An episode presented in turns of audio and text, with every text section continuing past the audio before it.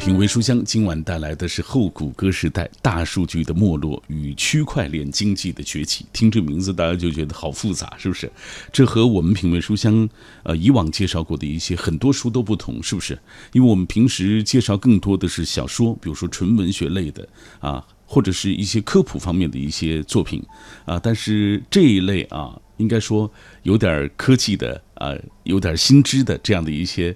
这个内容的这样的书我们做的比较少啊。那今天直播室当中我还请到一位朋友啊，来为我们详细的介绍这本书。这就是这本书的编辑王传利，来传利跟大家打个招呼来。好，大家好，我是中国出版集团现代出版社的编辑王传利。嗯，呃，也是后谷歌时代大数据的没落与区块链经济崛起一书的责编。嗯，呃，作为责编，应该说传利是第一批读到。这本书的人了啊，是的，哎，呃，咱们先从这个封面上看吧。我觉得这个封面很有意思啊。封面除了书名之外，还有就是谷歌 Google 这几个字母倒放在这个封面上。哎，我想问这个设计你们是怎么想的？哦，看来您是非常仔细的研读了《后谷歌时代》这本书啊，连封面上这个细节您都观察到了。您看这个封面的背景呢，它是一个平静的设计，嗯，就是说我们说谷歌时代发展已经到了一个瓶颈期了。它怎么样经过一个什么样的科技手段，嗯，过渡到后谷歌时代，这是一个这样的一个语义。然后您说的这个 G O O G L E 这几个字母倒放的话，寓意也是后谷歌时代即将来临。哦，后谷歌时代即将来临，所以我们看到的是一个倒放的。是的，是的。哎，那这本书我知道它是获选了北京阅读季二零一八年第二季的十佳好书。这样。传力，因为我们的听众的确就是我们过去介绍这一类的书比较少，你得给我们讲一讲，看上去这么专业的一本书，对我们普通读者它到底有什么用？好的，呃，这本书呢获得了呃二零一八年第二季的十佳好书是非常难得的一个荣誉了。嗯，这说明呢我们的专家和读者是非常认可这个书的价值的。呃，现在各级政府和学校啊也正在研究区块链技术的普及。嗯，它说明这个区块链在我们的未来应用会越来越广泛。嗯，嗯，这是它的一个趋势。我们觉得读这本书的意义是什么呢？它这本书首先说它不是一本技术类的书籍，嗯，它是谈及一个呃技术的发展对经济的影响。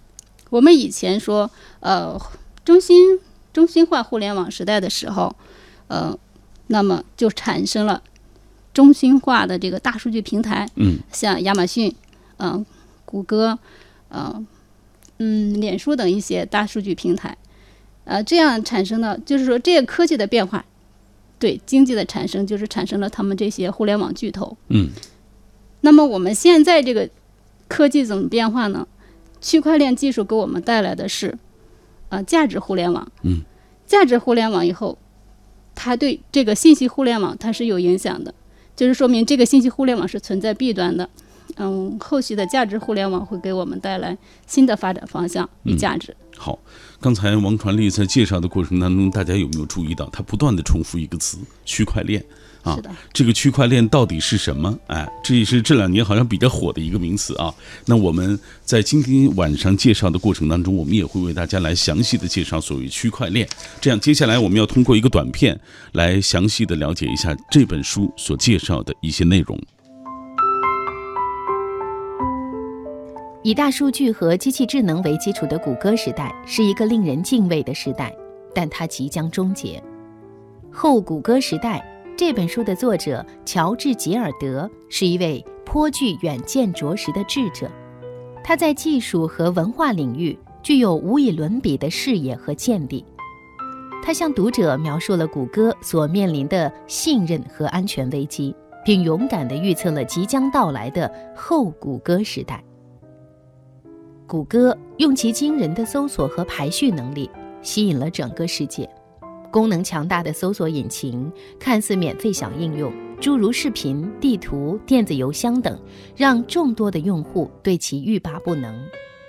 但一个没有价格竞争的体系，必将扼杀创业精神，并最终将互联网变成广告的荒原。缺乏信任与安全是谷歌致命的弱点，且当前的计算机和网络体系无法解决这一危机。如果价值和安全不是信息技术体系结构的组成部分，那么这个体系结构必将被替换。基于广告收入和公民隐私安全利用的自由经济将让位给基于隐私和安全的系统，密算体系、区块链及衍生产品的新架构才是人类的未来之所在。比特币、以太坊、区块堆等区块链架构将缔造安全、有价值的全新互联网。长期由少数巨头把持的互联网面临着一场大拆解。这将分散计算机的力量和商业，并最终让整个经济和互联网的面貌焕然一新。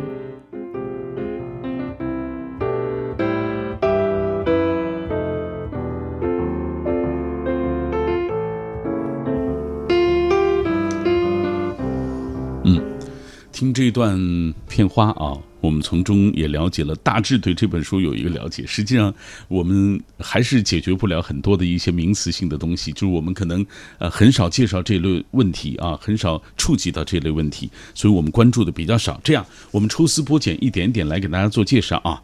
呃，传丽，咱们先讲一讲这位写作者吧，乔治·吉尔德。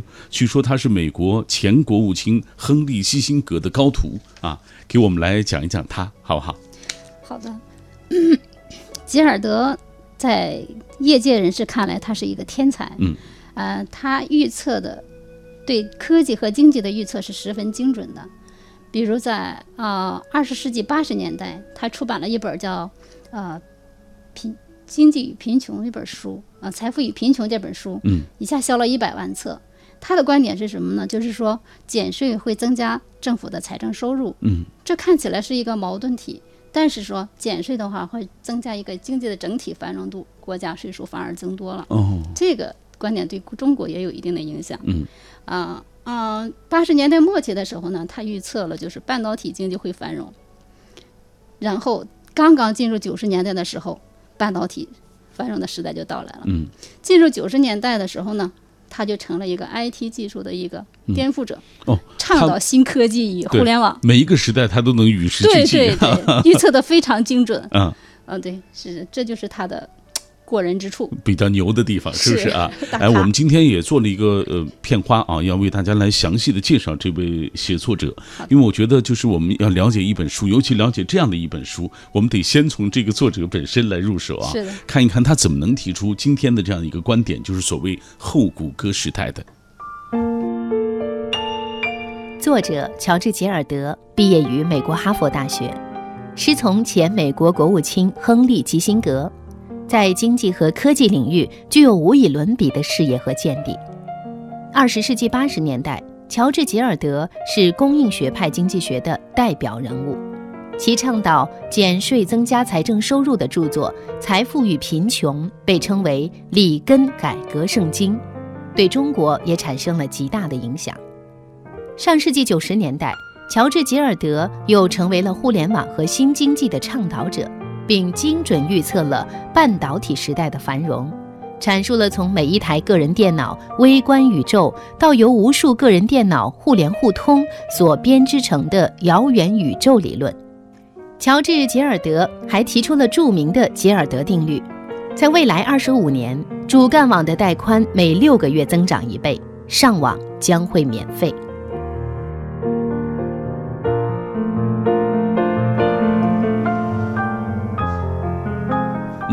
这就是乔治·吉尔德。我们今天晚上记住了这个名字啊，也记住他的这样一本书，叫《后谷歌时代：大数据的没落与区块链经济的崛起》。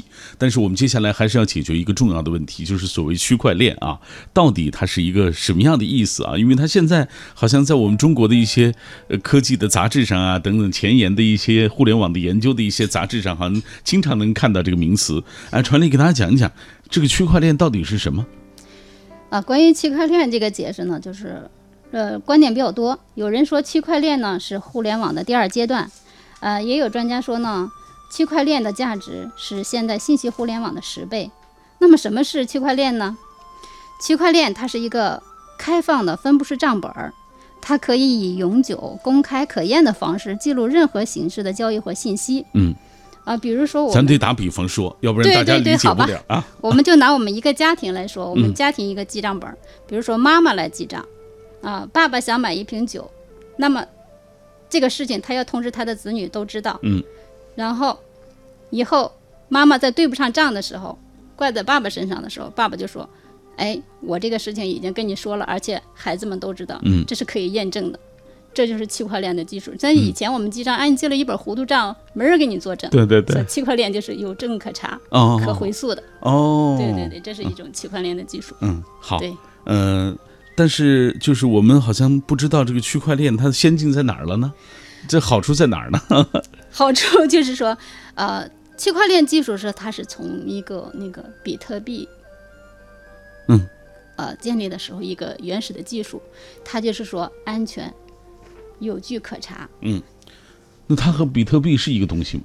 不是，它只是说比特币的一个基础技术。哦，嗯，对，比特币是比特币，区块链是一个技术，它可以发展出好多方向、好多渠道，我们都来应可以应用这个区块链技术，比如现在的医疗、出版、嗯。环境这些能都可以应用到区块链技术，还有食品安全都可以。嗯，也就是说，未来有可能它会成为，就是说各个行业都运用。对对对对，嗯它就是确保一个安全，呃，可信，嗯，有据可查，嗯，这样一种。那对比就是所谓谷歌时代的，啊、这个谷歌时代是什么情况？区块链时代是什么情况？谷歌时代它相当于是。就你要它是对比于、呃古后谷歌时代，嗯它是对比谷歌时代来说的。嗯，它为什么要阐述后谷歌时代呢？是因为谷歌时代它存在一些弊端，就像我们刚才说的一个呃信息的安全问题。嗯，就是说它给我们一些，比如说我们的搜索引擎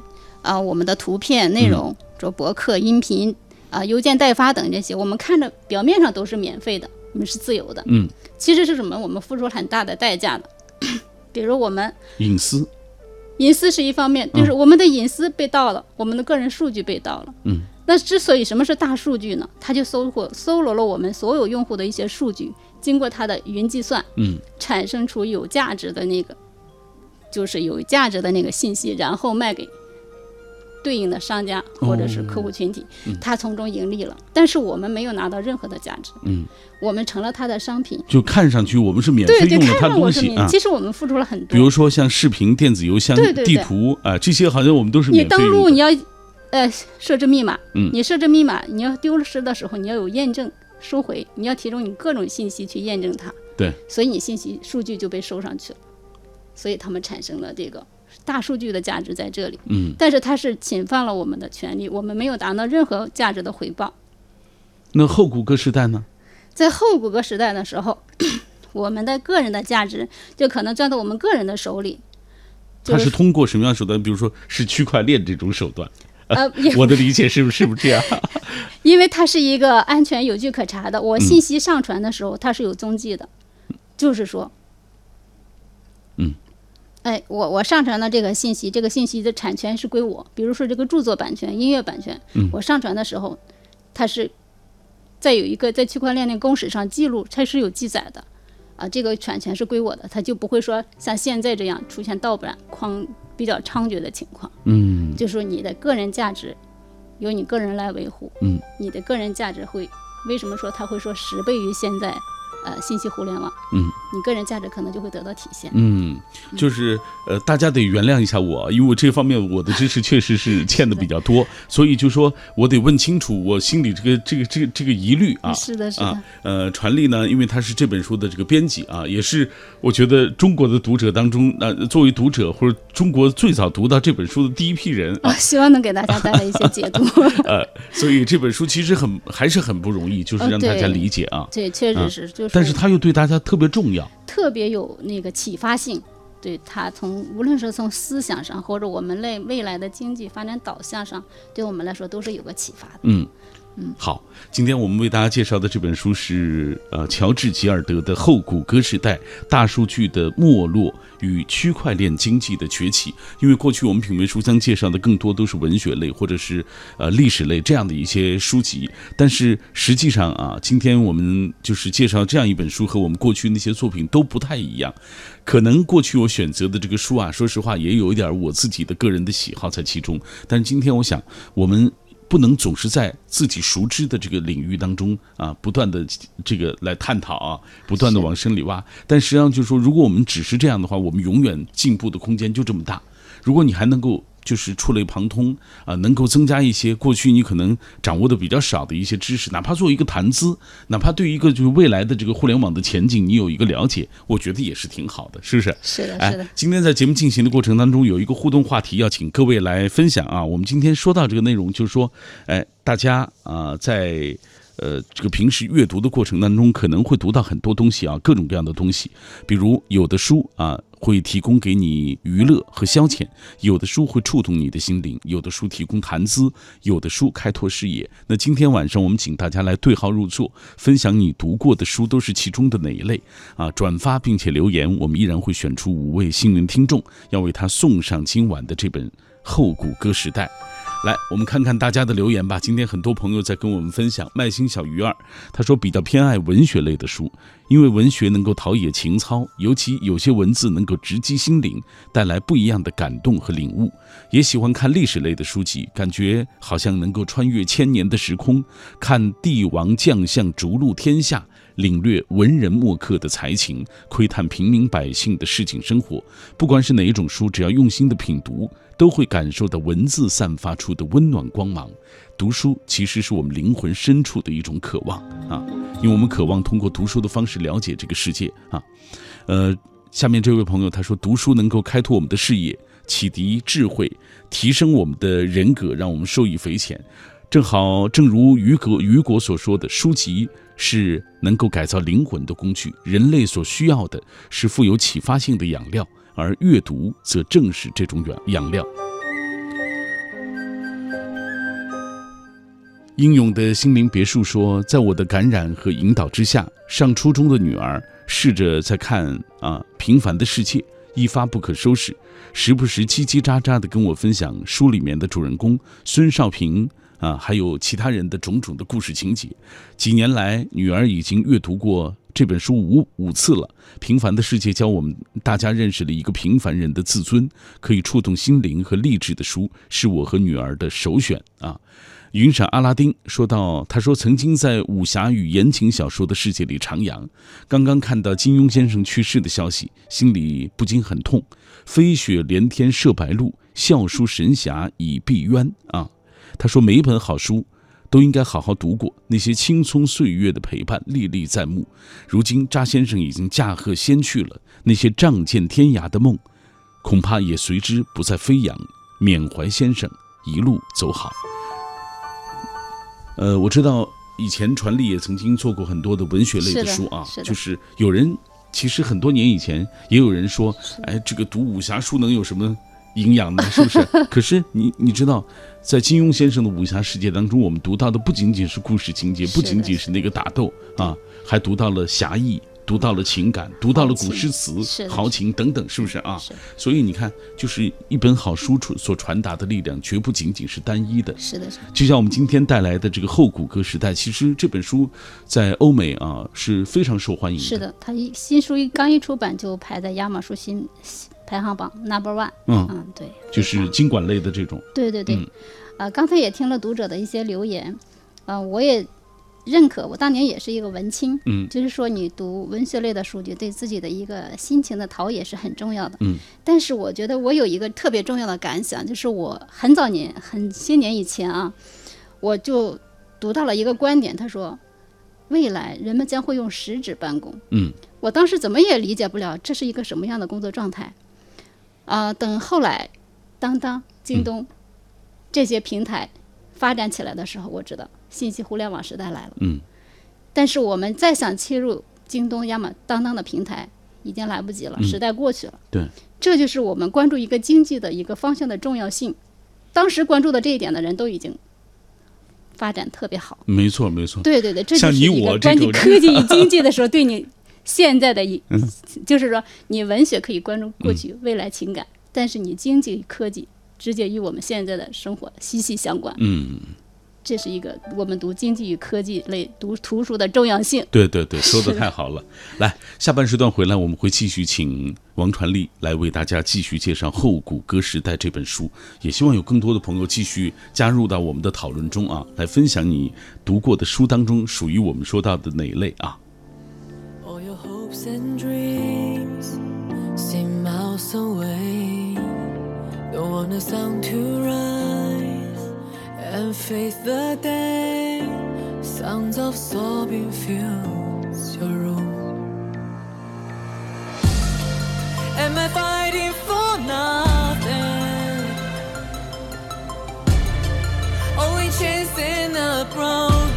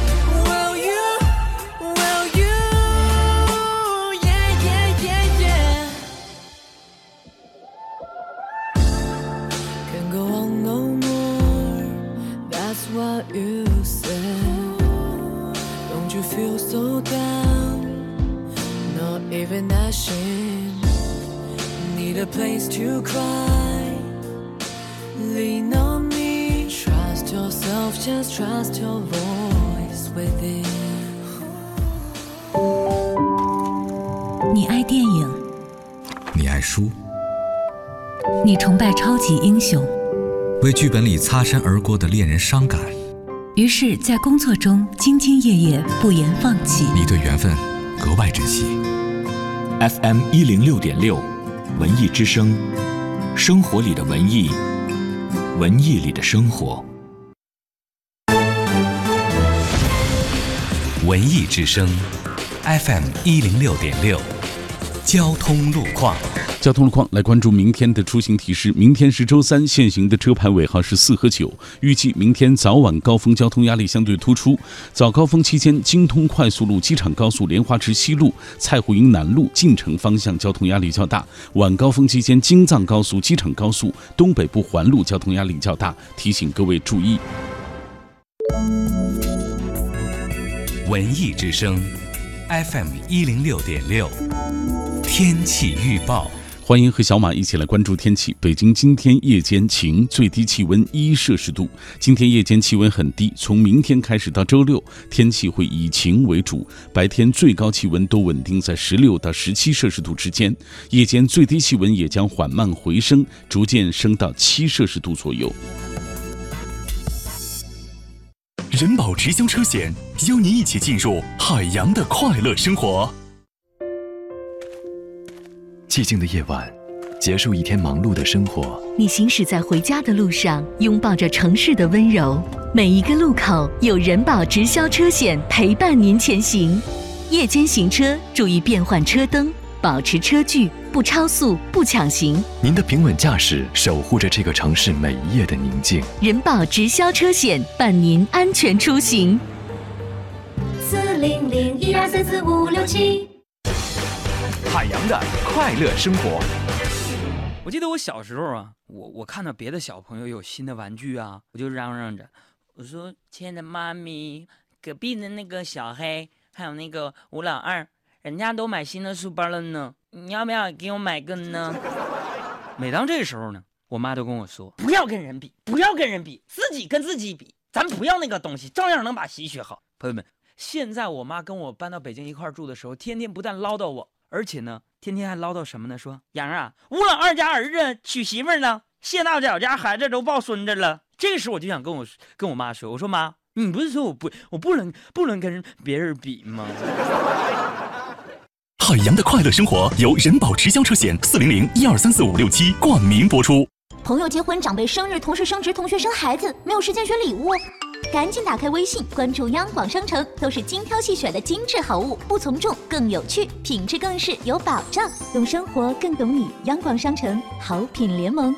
一些网络贷款平台通过无需担保、无需资质等方式，欺骗在校学生办理高息贷款或借现金。北京银行提示您：拒绝校园贷、现金贷，营造健康学习环境。金融知识进万家，安全相伴你我他。北京银行月行世界签，轻松线上办签证，手机下单，快递上门，免费送拒签险，覆盖四十二个国家地区，进度查询一目了然。关注北京银行月出国微信公众号，立刻办理，享优惠价格。中央人民广播电台文艺之声，FM 一零六点六，生活里的文艺，文艺里的生活。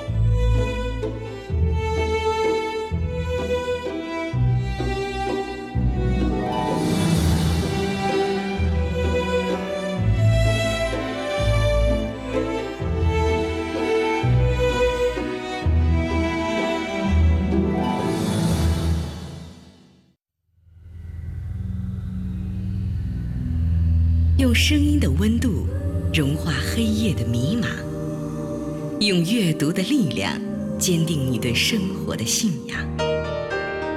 每晚九点到十点，品味书香，讲述书卷之中那从手边流淌的岁月，讲述书卷背后那熠熠生辉的时光。每天晚上九点到十点，喧嚣落定之后，倦意袭来之前，小马都会带来一本书，也会约会一位朋友，跟我们一起来分享书里所讲述的故事。今天晚上我们请到的是来自现代出版社的编辑王传利，分享他作为编辑完成的一本书，就是著名的。这是经济学家乔治·吉尔德的《后谷歌时代：大数据的没落与区块链经济的崛起》。那刚刚我们在上半时段已经对这本书大致的有一个了解啊。你看，就是首先我们从谷歌啊这个字母，这个书上的这个字母啊，这是倒放来说起啊。因为谷歌曾经用它的惊人的搜索和排序的能力吸引了整个世界，但是一个没有价格价格竞争的体系，必将扼杀创业精神。当然也会变成把这个互联网变成广告的荒原，还有就是它可能会造成缺乏信任与安全感，是吧？这是谷歌致命的一个弱点。而今天晚上我们介绍的所谓区块链及其衍生产品的新架构，才是作者认为未来之所在。那到底是怎么回事？下半时段我们还将继续请王传利跟大家一起来分享。在节目进行的过程当中，也欢迎电波那一端的你来跟我们保持紧密的联络。我们说了，有些书消遣娱乐，有的书触动心灵，有的书它是提供谈资的，但是有些书能够开拓视野。今晚请大家对号入座，分享你读过的书都是其中的哪一类？转发并且留言，我们依然会在所有。啊！参与节目的朋友当中选出五位幸运听众，要为他送上今天晚上的这本《后谷歌时代》。接下来我们继续看各位的留言。吴聂说了：“我往往是漫无目的的读书，想到什么就看什么，随机性很大。我更多时候是把读书当做一种乐趣，而不是一个任务。正因为我没有任何的目的性，所以读书也变得更加纯粹。”哎，这个状态挺好的。我觉得读书本身就是，呃，尤其到这个年纪，成年人读书，咱们不是孩子，或者是比如说你要考证啊，什么要有什么功利性的这种，哎，我们就喜欢什么就去读什么，读就比不读好，是不是啊？啊，来，浩手说，我偏爱那些能够打动人心的一些作品啊，这个触动心灵的啊，他觉得这样的一些作品能够让自己有共鸣、有感知，对生活有思考。木西说了，喜欢看一些心理和文学的文史方面的一些书啊，这会让自己的这个提升会比较快。嗯，来看我们的老朋友 Hope，他说今天下午刚刚读完了蒋方舟的《我承认我不曾历经沧桑》，他说文字并不难读，但是又不是那么好读，不好读的关键就在于这些文字写的是反思。对于年轻的一代的反思，对于时代里的作家，还有对伴随着一个孩子早期生活的像祖父母、还有父母、幼儿园啊，对孩子影响的一些思考，文字的真相有时候让人感到有些扎心，但是又觉得必不可少，因为我们终究还是需要清醒一点的。蒋方舟现在在年轻一辈的这个写作者当中，应该是。非常不错的一位啊，领军人物啊，呃，少年成名，一直到现在都是 影响力很大 对，苏北张金如他说，我最近主要是读两种两类书，一一种在我看来就触动心灵的，比如说呃，留守中国啊，还有焦点访谈里的焦点，还有一种就是开拓视野的这类，像春秋历史啊。啊，中国的地方志啊，上海说事啊，等等。他说，书是我们心灵上的朋友，也是知识的源泉啊。每一个人应该说，这个都离不开它的滋养。山高人未峰说，迟子建的《清水洗尘》啊，《雾月牛栏》，还有苏童的《黄雀记》，史铁生的《我与地坛》，周晓峰的《离歌》。这些都是触动心灵的好书，一些当下畅销的，比如说刘同、刘恋子的书，算是消遣娱乐的书，也提供，呃，给朋友们一些谈资的一些内容啊。还有一些书，像刘慈欣的《三体》，冯骥才的《俗世奇人全本》，算是开拓视野之类的，开卷有益吧。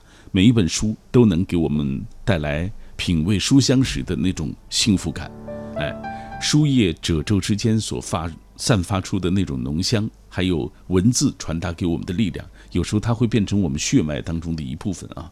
终究有一天，就是我们可能它不像那种考证的书，就是立刻对你的生活产生立竿见影的效果。但是若干年之后，其实它潜移默化的影响你。对对对，一定的修养和气质啊。对对对，嗯，呃，有人问这个传力，你自己做呃编辑大概有多久的时间了？呃，大概有十几年的十几年的时间了，时间十几年，你一直在做这种这类经管类的书吗？呃，我以前也做文学类的书籍，嗯啊，比如林清玄啊，或者是丰子恺啊，嗯王曾祺的一些书，哦哦都做过，嗯，也都是名家的一些经典书了啊。哎，嗯，应该说，我觉得一本书，实话实说啊，如果这个经过了一些专业的这个编辑啊，好的编辑，嗯，拿到这个读者的手里，你会觉得它是一个，他他给你梳理过了一遍。对，但是我自从我做了这个经管类书籍的书籍以后，嗯，我觉得就像《后谷歌时代》这本书，它对我的启发更大。嗯，嗯怎么讲？比如说，它对我的一个呃经济学常识的一个概念，刚才我也讲过，嗯就是说我们如何跟上时代的潮流。张泉灵不是说过一句话吗？嗯时代抛弃你的时候，是不会说一句再见的。对对对对，现在科技和经济变化的特别快，我们就是说再不关注这些新经济或者新科技，我们有可能就被淘汰。我们现在的工作，未来十年可能就不会存在，有可能被人工智能或者是所替代。那么我们未来新的在区块链技术的影响下，新的有潜力的职业在哪里？这都是我们需要考虑的地方。嗯经济往哪儿走？我们个人方向往哪走？比如说你孩子考大学，专业选什么？哎，你个人投资往哪里走？这都是很重要的。我觉得是比一些呃陶冶我们心灵上更重要的一个东西。嗯，好，每本书都有不同的功能啊。呃，像一些文学作品，它可能打动我们的心灵，触及灵魂深处。是的但是这样的一些经济类的书，或者是呃前沿科技一类的这样的一些作品，它的好处就在于让你能够紧跟时代，是让你能够就是和你的同代人相比，你能有有更好的眼光。跟你生活息息相关，呃对你的切身利益嗯是有所保障。我刚才看到一个朋友留言说，这个早一点读经济类的书的好处就在于，比如买房子的话，就是如果你早买，总刚才我没提这个话题，就是说你早点关注这个说，啊，你懂经济学原理的话，比如说啊，土地不可再生。哎，嗯货币的贬值，是不是？对那么你就可能会相信那种的一些观点，哎，我就赶上那个那趟车了。嗯等你现在的话，经济已经到高端，嗯，是吧？房价也到了高端，那么你现在可能是另一个抉择，你不能说一万五还在往里涌，是不是这种观点？对这就是经济学和科技的一个影响。没错，没错。好，呃，说完了读这一类书的一些重要性，接下来我们要回到这本书当中来，继续为大家介绍后谷歌时代。巨变时代，超前思想和见解就是力量。后谷歌时代，大数据的没落与区块链经济的崛起中写道，在谷歌时代，互联网的首要规则是交流优先，这意味着一切都可以免费且自由地被复制、移动和改变。这样的体系结构不能保护产权，不能保护隐私，无法托管安全，无从谈论高效的交易，无法允许微支付阻止垃圾邮件。更没办法建立可靠的身份。如果价值和安全不是信息技术体系结构的组成部分，那么这个体系结构必将被替换。密算系统、区块链及其衍生产品的新架构，才是人类的未来之所在。价值互联网迭代信息互联网，这将分散计算机的力量和商业，进而引发经济和世界体系的巨大转变。好，接下来我们继续打开这本书《后谷歌时代：大数据的没落与区块链经济的崛起》。啊，呃，这本书的这个副标题，咱们给大家解释一下吧。怎么怎么讲？就大数据啊没落，区块链经济将崛起，这是一个好像蛮超前的一个概念啊。是的，哎，嗯作者为什么要做出这样的一个判断？他在书里有没有给出一个比较详细的一个答案？有给出呃详细的答案，嗯比如在这书里的第五章和第六章，他就详细的讲了谷歌时代和后谷歌时代的十大对比。嗯，呃，我们现在呢用比较通俗的观点来说呢，就是说，呃，谷歌时代是信息互联网时代，我们刚才也都说了，它嗯存在的啊、呃安全、信任和没有交易的问题，它主要是靠广告嗯啊、来收费。但是现在它走向没落的是什么呢？广告已经创造不了那么多的利润了。对对对就是说人们都屏蔽广告。嗯嗯，还有呢，就是说，呃，屏蔽广告以后，它没有利润，而且它所嗯，它带给人们的那个，嗯、就是说怎么讲呢？嗯，带给人们的什么感觉？就是嗯，就是说它限制了呃经济的发展。哦，呃，对，呃，它没有提供这些呃后谷歌时代所需要的一些经济发展所需要的一些必要条件。嗯，就是它没有安全保障。啊、但是后谷歌时代这个区块链技术呢，它恰好提供了一个呃安全的保障。嗯它无需第三方平台，就是提就可以建立信任，是吧？嗯而且它可以把有价值的东西上形成一种交易。嗯，这就是一种价值互联网时代。嗯，所以说，嗯，谷歌时代的它广告不能盈利了，它还有一点，他提到了一个人工智能。人工智能就是谷歌时代，它就是比较期待它的基点来临，就是说特别迷信人工智能，嗯，希可能会觉得人工智能会取代人类。但是呢，后谷歌时代呢，乔治·吉尔德认为呢，呃，人工智能只是呃工业革命的一个末端，它不会取代人类的那个，嗯那一天会出现。那个李李开复不也说过一句话吗？他说的，呃，人工智呃机器呢可以模仿人的美，也可以模仿人的情感，嗯，但是呢，它跟人类的思想永远差百分之一。那个百分之一什么呢？就是灵魂。哦，对对对，所以谷歌时代它偏向，它有一些自身的弱点，广告不能创造利润，嗯它又投入了另一个点，所以它完全走向已经走偏了。所以大数据，我们人们也形成了一个自我保护意识，以后的数据也不会说那样被免费的去利用，对对我们也会有保护意识。而且咱们自己对现在都有这种自我保护这种意识，所以它会走向末端，它没有嗯路可走。没错。好，呃，因为这个详细的内容，其实这个书里会有非常详细的呃介绍。对，呃，我在网上看到这个作者乔治·吉尔德，他是十一月六号、八号啊，呃，好像到北京会做一个什么大数据区块链的这个学术交流啊。我想知道这个乔治·吉尔德他自己是怎么看待区块链在中国的发展的？啊，他非常看好区块链在中国的发展，因为他四次来上海，嗯、对上海呀、或中国的经济都非常了解。他说的，中国的区块链虽然是说处于起步阶段，但中国人的创造力非常强。啊，区块链技术，嗯、比如说小蚁啊，一些呃比特大陆啊，在中国发展都非常好，走在世界的前端，所以他非常看好区块链在中国的发展。嗯，好，来，我们继续通过短片了解这本书。以大数据和机器智能为基础的谷歌时代是一个令人敬畏的时代，但它即将终结。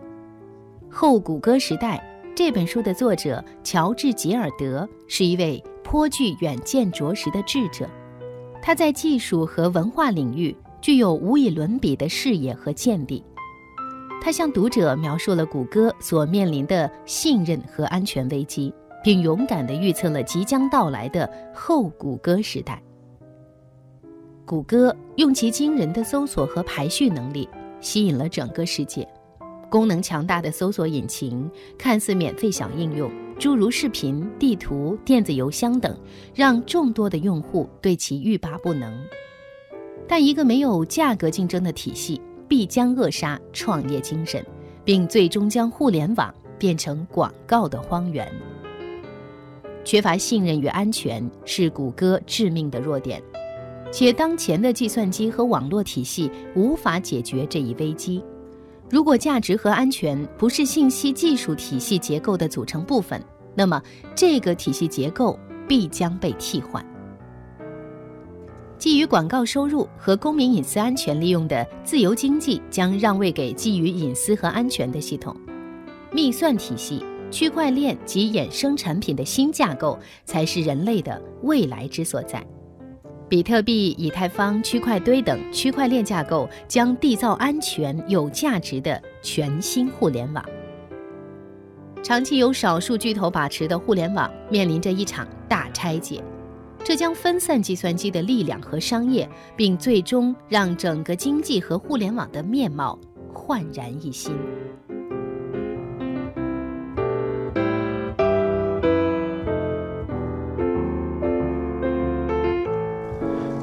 好，我们继续回到这本书当中，很多读者都期待在后谷歌时代这个书当中啊，能够为他们带来所谓新的一些思想观念和投资的风口啊。当然，我觉得这个要求可能有点高，但是我想做一个编辑，传递给大家讲一讲，就是呃，你觉得你读了之后，你有什么样的收获？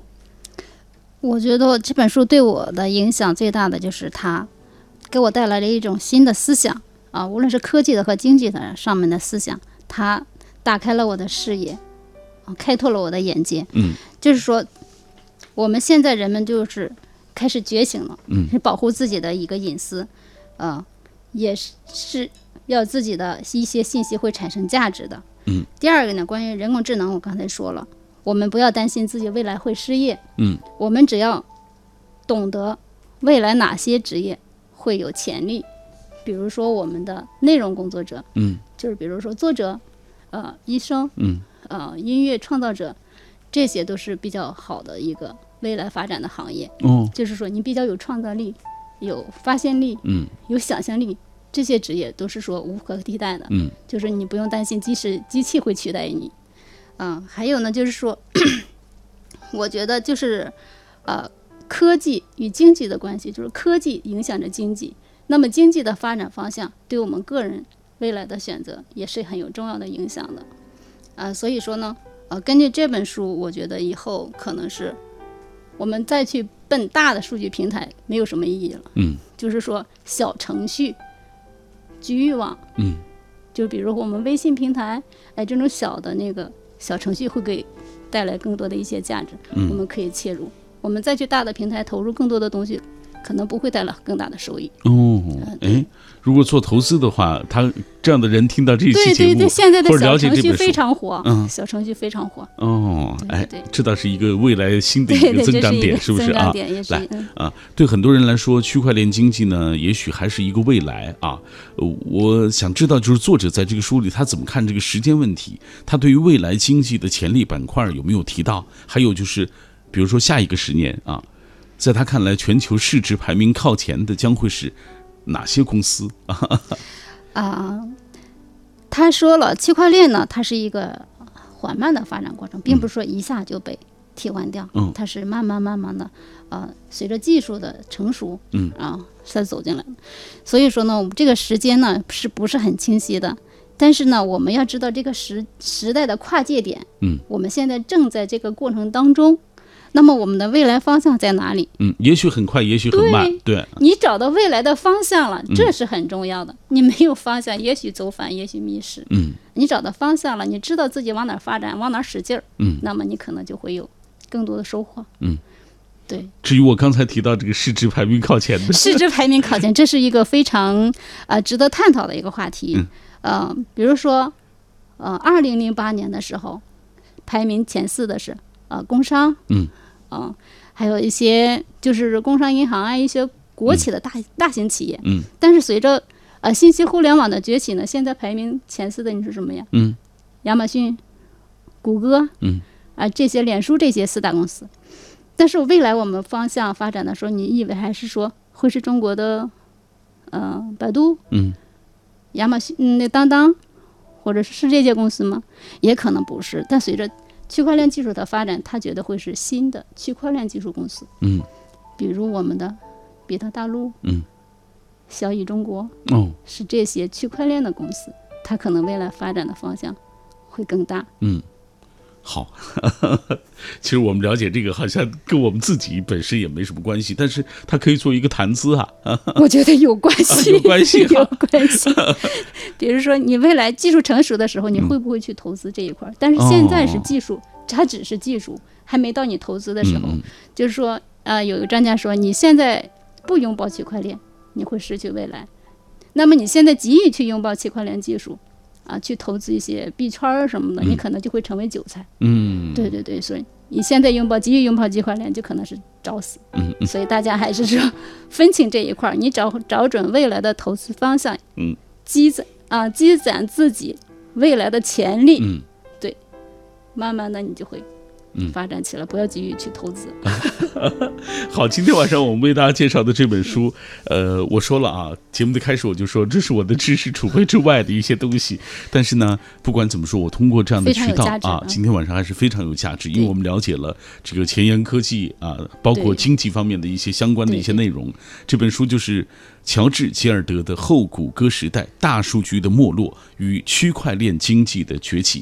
谢谢传力今天做客我们的节目啊。啊，还有因为我觉得作为一个编辑也不容易啊，因为要要你过去做文学书的，现在也要啃这样对对，的书。我今天给大家讲解的嗯可能就是说一些点滴的知识，嗯还有一个新的呃信息，就是乔治·吉尔德十一月七号，嗯将会在那个咱们中国的那个大数据互联网博物馆，嗯来做一个免公益性的讲座，专门讲后谷歌时代。哦大数据的没落与区块链经济的崛起，现场呢还有一些呃区块链或者是大数据的专家、嗯经济学家一起来研讨这个主题。哦，当时如果是大家有时间到场的话，嗯可能会了解的就更详细一点。好，十一月七号，具体的时间我们需要在网上再去查一查。七点到九点啊，晚上七点到九点，十一月七号晚上七点到九点。对啊，好，那感兴趣的朋友可以去现场看一看啊。对是的好，今天也感谢传力，感谢那么多听友和我们保持紧密的互动啊，有很多留言没办法读到了，